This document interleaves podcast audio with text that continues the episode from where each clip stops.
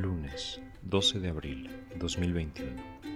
Estás escuchando el podcast de la cooperativa, emitido desde la capital del estado grande de México. Si quieres ponerte en contacto con nosotros, puedes encontrarnos en Instagram como CWPCUU.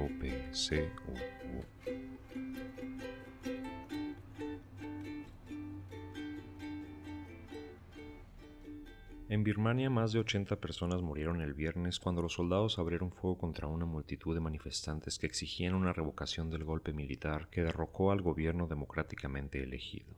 Los sobrevivientes dijeron que los soldados usaron granadas y otras armas pesadas para disparar contra cualquier cosa que se moviera. La masacre tuvo lugar en la ciudad de Bago, al noreste de la capital, Rangún. Irán dice que se vengará de lo que llamó terrorismo nuclear, después de que un ataque desencadenara un apagón en la instalación nuclear de Natanz el domingo. Irán culpó a Israel por el ataque, que se produjo en medio de nuevos esfuerzos de Irán para acelerar su enriquecimiento de uranio. Los informes parecen respaldar la participación de Israel, que Israel no ha negado. En Ecuador, el exbanquero conservador Guillermo Lazo ganó las elecciones presidenciales el domingo. El economista izquierdista Andrés Arauz concedió a Lazo el domingo por la noche. Lazo cuenta con el respaldo del sector empresarial del país, favorece las políticas neoliberales y se ha comprometido a aumentar la inversión extranjera en Ecuador. Arauz contó con el apoyo del expresidente Rafael Correa, quien dirigió el país de 2007 a 2017 y se le atribuye haber sacado de la pobreza más de un millón de ecuatorianos. Lazo asumirá el cargo el 24 de mayo. En Perú, mientras el país enfrentaba su semana más mortífera desde que comenzó la pandemia, la gente acudió a las urnas para elegir un nuevo presidente y un nuevo Congreso, en lo que los analistas llaman la elección más fragmentada de la historia de Perú. El candidato de izquierda Pedro Castillo lidera las encuestas, seguido por el economista liberal Hernando de Soto y la conservadora Keiko Fujimori, hija del expresidente Alberto Fujimori, condenado en 2009 por crímenes de lesa humanidad. Había 18 candidatos presidenciales en la boleta. Los dos principales candidatos avanzarán a una segunda vuelta en junio.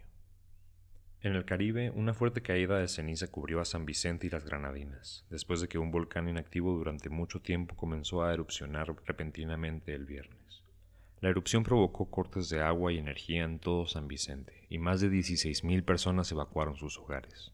No ha habido informes de muertes o heridos, pero los geólogos advierten que el volcán aún podría desencadenar flujos piroclásticos mortales de lava cenizas y gases volcánicos.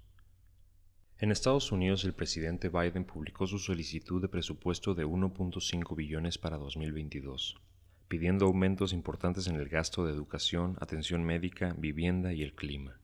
Biden solicita 715 mil millones para el ejército, un aumento mucho menos significativo que en otras áreas, aunque los progresistas han estado exigiendo un recorte en el gasto del Pentágono.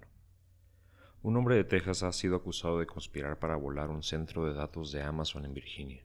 El hombre dijo que su objetivo era destruir los servidores web utilizados por las agencias de inteligencia federales. Fue arrestado después de que un agente encubierto del FBI le entregara artefactos explosivos falsos. Los casos de coronavirus continúan aumentando en gran parte del mundo. India ha superado a Brasil como el país con el segundo mayor número de infecciones confirmadas. Luego de reportar un récord de 169.000 pruebas positivas el lunes, el total de casos de India asciende ahora a 13.5 millones, solo superado por Estados Unidos. En promedio en los países de ingresos altos, casi una de cada cuatro personas ha recibido una vacuna. En los países de bajos ingresos es uno en más de 500. Este es el espacio publicitario de nuestro podcast. Separa las noticias internacionales de las nacionales, lo que informa Amy Goodman en Democracy Now! y lo que se dice en la conferencia matutina de López Obrador. El producto de hoy es el podcast de la cooperativa CUU, una cápsula informativa de menos de 10 minutos que cubre varias noticias del día. Resume a grandes rasgos los encabezados de un referente del periodismo independiente y sigue la conversación que se tiene en Palacio Nacional. En la conferencia matutina del día de hoy, José Martín Mendoza Hernández, director de suministros de la CFE, habla sobre cómo se dio una migración de consumo hacia el bloque de subsidio doméstico debido a la pandemia. También habla de cómo la falta de gas en febrero por las bajas temperaturas en Texas dispararon el precio generando un sobrecosto de cerca de 50 mil millones de pesos. Daniela Pastrana, periodista mexicana, dice que el Tribunal Máximo Alemán, después de un juicio de 11 años, obligó a pagar 3 mil millones de euros a una empresa que fabrica armas por la venta ilegal de armas al gobierno mexicano. armas que terminaron en Chiapas, Chihuahua, Guerrero y Jalisco. Dice que 30 de esas armas se usaron en Iguala el 26 de septiembre de 2014, noche en que se forzó la desaparición de 43 estudiantes de la Escuela Normal Rural de Ayotzinapa. La pregunta es, ¿qué hace el gobierno mexicano para evitar este tipo de cosas? AMLO dice que no se tolera el tráfico de armas, que desde que la Sedena tiene a su cargo el manejo de aduanas, se ha decomisado un número importante de armas. También dice estar muy al pendiente del control que propone Joe Biden de la industria armamentística estadounidense. AMLO recuerda el conflicto del año pasado que se generó en torno al agua de la presa La Boquilla en Chihuahua. Campesinos y ejidatarios pedían no se sacara agua de la presa debido a una sequía atípica, mientras que el Tratado de Aguas Internacionales con Estados Unidos y el gobernador de Texas exigían la entrega del recurso. Dice que el comandante de la zona militar actuó con mucha responsabilidad en la tensión que hubo entre militares y civiles, pues decidió no enfrentar a la multitud, desarmar a todo el personal y entregar la presa. En ese evento se perdieron armas de la Guardia Nacional que hace 20 días aparecieron en Nayarit. Dice no se puede ser categórico, pero en el movimiento en la presa hubo gente vinculada con quien opera en el cartel Jalisco Nueva Generación. Un periodista denuncia a la inmobiliaria Casas Geo, quien se declaró en quiebra en 2008 y desde 2010 abandonó más de 5.000 viviendas sin concluir en el Marqués Querétaro, algunas sin agua, algunas sin luz. Dice que el 80% de los créditos de las casas sin servicio son del Infonavit, por lo que le piden a AMLO apoye desde el instituto para que les cumplan las obligaciones pendientes que tienen desde hace 12 años. AMLO dice le pedirá al director del Infonavit que atienda esta petición, habla sobre cómo en el periodo neoliberal constructoras aliadas con políticos hicieron su agosto construyendo unidades habitacionales en sitios sin servicios, sin agua, sin transporte y sin vialidades. Alrededor de 650.000 viviendas terminaron abandonadas. AMLO le apuesta a darle el dinero directamente a los trabajadores y no condicionarles a que obtengan su vivienda por medio de una inmobiliaria. Dice rinde más cuando lo hace uno mismo y se deja de lado el aparato que da oportunidad a que el que da el contrato reciba un soborno o el que va a comprar una mercancía para el gobierno reciba también del proveedor un moche. Dice que cuando fue jefe de gobierno en la Ciudad de México no daba permisos para que creciera la ciudad, porque ya no había agua y ya no había calles. Entonces se enfocó en el centro porque ahí estaban los servicios, los hospitales, las escuelas y el metro.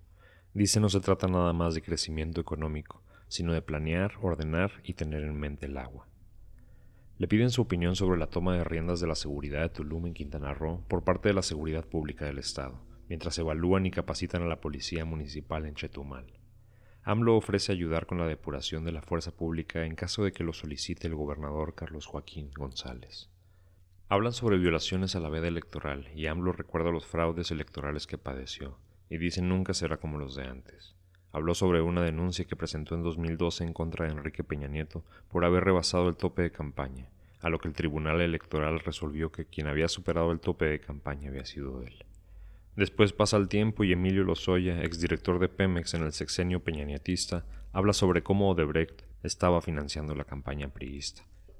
Abordaron el tema de los nuevos libros de texto, los cuales dicen echarán para atrás la historia oficial del periodo neoliberal y exaltarán las virtudes de la cooperación y el humanismo para siempre tener al prójimo en mente. El colectivo Salvemos los Cerros de Chihuahua bloqueó parcialmente el periférico Francisco R. Almada este domingo, por la falta de atención que han recibido los recursos legales interpuestos por la construcción de una gasolinera en las faldas del Cerro Grande, también conocido como Arehuacawi. El colectivo busca que el cerro sea reconocido como un área natural protegida del municipio. Dicen haber interpuesto varios recursos legales, entre ellos una demanda de amparo, una denuncia en control interno de Samarnat y una queja ante derechos humanos, los cuales no se han resuelto por lo que optaron manifestarse de forma pacífica, restringiendo el paso vehicular para concientizar a la ciudadanía por medio de volantes, pancartas y llantas pintadas. Una cooperativa es una asociación autónoma de personas que se han unido voluntariamente para hacer frente a sus necesidades y aspiraciones económicas, sociales y culturales, por medio de una empresa de propiedad conjunta y democráticamente controlada. Algo así pretendemos hacer en nuestra ciudad. Si te interesa saber más o te gustaría participar en nuestras tertulias, puedes encontrarnos en Instagram como CWPCUU.